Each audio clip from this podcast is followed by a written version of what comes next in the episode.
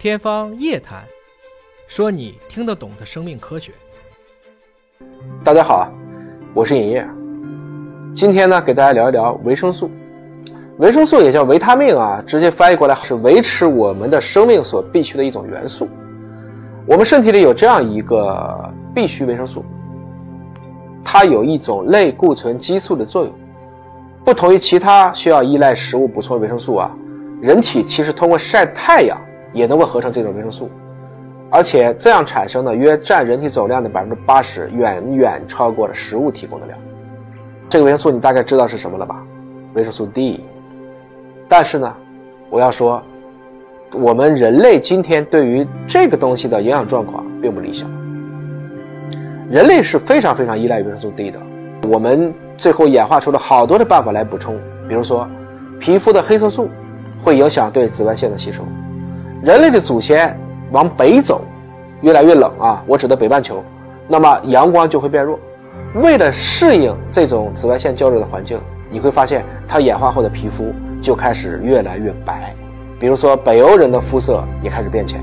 这个实际上，我们推测是有利于他们的皮肤接收更多的紫外线，进而在体内可以生成更多的维生素 D。那么，到底谁容易缺乏维生素 D 呢？比如说，虽然通过晒太阳就能合成维生素 D，但是维生素 D 的缺乏却是一个世界性的问题。我们看国内的统计，儿童青少年维生素 D 的缺乏大概是百分之十八点六，成年人维生素 D 的缺乏大概是百分之二十一点四。华大自己的员工体检呢，也发现我们有很多的员工存在维生素 D 不足的状况。此外，如果是妊娠和哺乳期的妇女、老年人、喂养不当的婴儿、儿童、肥胖人群。都是容易缺乏维生素 D 的高风险人群。你说你怎么知道呢？没问题，我们可以通过正规的渠道去抽血来查一查维生素。刚才也说过了啊，维生素 D 呢作用基本上接近一种类固醇激素，对健康有什么好处呢？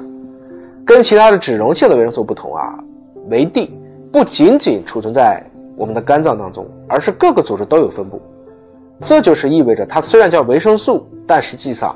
它如果作用在多个组织，就证明人类对它的需求是广泛的。这个作用更像激素。人体激素是自身合成分泌，可用于目标组织器官的特殊效应的物质。啊，比如说像血清素啊、大麻素啊、催产素啊，都是这样的一些物质。之所以起效如此精准呢，就是因为目标细胞啊，它们都会有一些特定的受体，这些特定的受体。就是一把把需要特定钥匙的门，一把钥匙开一把锁。维生素的自身合成呢，它的起效也需要对应的这样的一个锁孔，所谓的受体。这个受体呢，后来发现，确实在人体大量的组织细胞上都有，骨骼上有，消化道上有，心脏、肝脏、肾脏、皮肤、血液、淋巴、内分泌器官，包括大脑都有。哎，这么多细胞都给维生素 D 开门，那就意味着这个东西还真的是广受欢迎，非常重要。所以啊，除了我们知道维生素 D 呢会保护骨骼健康，维持机体的钙磷平衡，它还负责了免疫调节。比如说临床上银屑病，我们说的俗称叫牛皮癣的这一类的治疗，就会使用维生素 D，因为这是一种自身免疫性疾病。近年来呢，发现维生素 D。和心血管的疾病、二型糖尿病，包括肠道炎症都有相关性。这可并不代表维生素 D 是万能的。对身体来讲，每一个必需的营养素都要均衡才健康。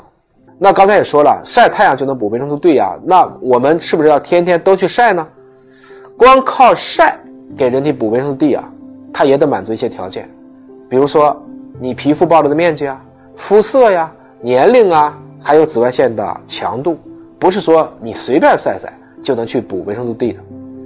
数据表明啊，每一个平方厘米的皮肤，在中等强度的阳光下照射十分钟，能产生一个单位的维生素 D。这个对于经常参加户外的朋友啊，或许不用愁。但如果你不愿意晒黑，住在日照时长较短地区，或在冬季的时候呢，怎么办呢？我们可以思考一下，那爱斯基摩人他们怎么办呢？多吃一些脂肪高的海鱼、动物肝脏，包括蛋黄的摄入。或者我们就直接吃一些维生素 D 的补充剂，来帮助人类为这个重要的一种微量的营养素，但却能管很多器官的起到一个好的作用。